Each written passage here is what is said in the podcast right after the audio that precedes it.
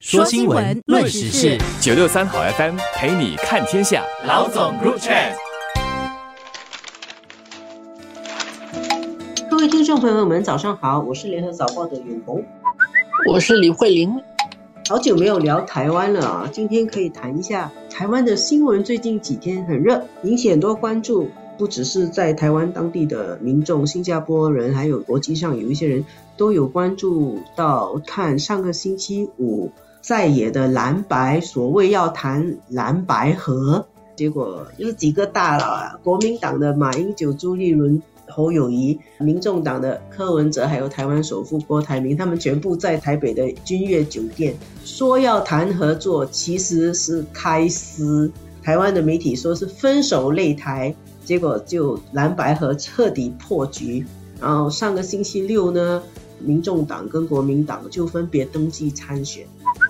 那么，民众党那边是柯文哲找了他自己同党的立法委员，也是一个台湾大财团的千金吴欣盈搭档成一个组合去参选台湾政府总统。然后国民党那边推出的总统候选人是侯友谊嘛？但是星期六出了一个奇招，亮出来他们的副总统候选人其实是著名媒体人。赵少康是一个很深蓝，而且是外省人，然后又是知识蓝，这个组合对于国民党支持者现在看整个气氛来说是有产生很大的提振作用。一般都是说国民党现在啊什么本土蓝、外省蓝、知识蓝、草根蓝，然后加上韩国瑜的这个力量也全部都集结起来归队，现在国民党的声势是比较高。本来大家认为明年的台湾选举哦，大概就是民进党会继续执政，民进党的赖清德跟萧美琴的组合当选，大家都觉得基本上是这样，没有悬念，可以躺着赢。可是，在这个新的局面底下，这个台湾选举就有点看头了，因为国民党现在气势上扬，而且展现了难得的团结气氛，有可能可以跟民进党拼一拼。好像看两支球队比赛，之前本来是一边压着另外一边来打，现在可能还有一点点比赛的镜头会精彩一点。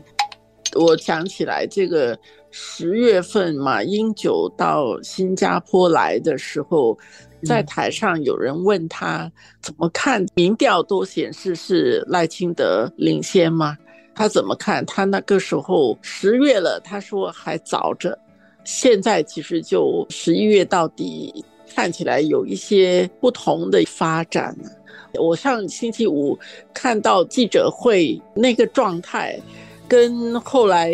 的发展，我其实也在想，有一些东西是不是这些人到底能不能和。谈不谈得拢，在外面的人就我们看那些新闻报道，但是他们真正在里面交手的这些人，其实都会知道是能不能够交上手的。他们可能已经更快几步可以设想后面会有怎么样的结果，这是我自己在猜想的了。蓝白最终会破局，可能完全是在他们的掌握里面，但是破局的时候，蓝要争取到什么？我觉得他们应该会想的。如果这个是大家都已经有铺排的话，我觉得蓝最后那个破局得分大嘞，他还真的利用了这个破局，当然也是顺势啦，很好的凝聚了他的支持者。那一次，我觉得整个国民党这边呈现的都会很重视大团结嘛，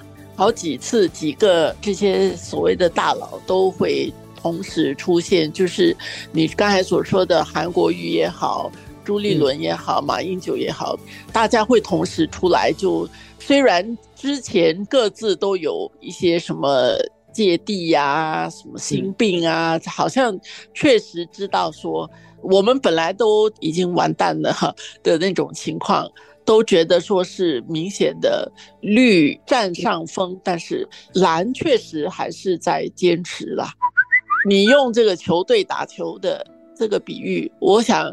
看球队打球作为观众，你也仅仅只能看，但是球技是不是高超，这个是球员要练很久的。问题是现在这个选举，无论他的球技高超还是低劣，其实很多时候选民的选择有时跟这个有关，有时候不一定有关系，不一定跟这一场比赛有关系。台湾的这个整个政治的结构啊。这一些年来已经是绿大于蓝了，挺明显的。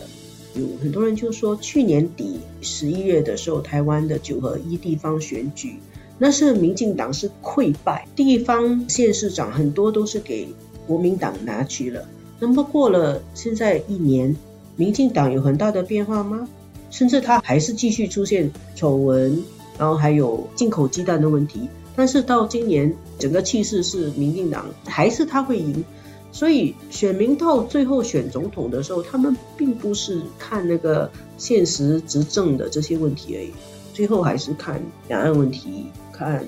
他们对于国民党长期的不信任，而且国民党在有一些年轻人的心目中已经成为一个被抹红的党，这个思维啊。这个印象在，尤其是年轻一代的选民里面很深。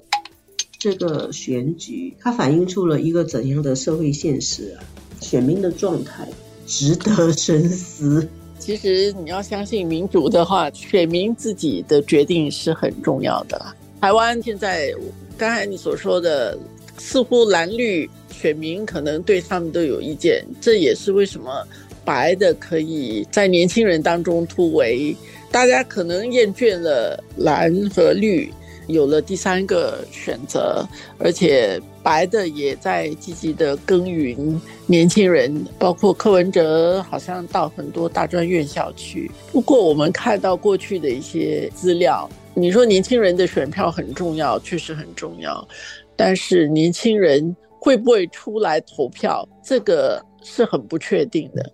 不确定的东西可能会决定台湾选举的结果，而且台湾是地球上最危险的地方，决定世界局势。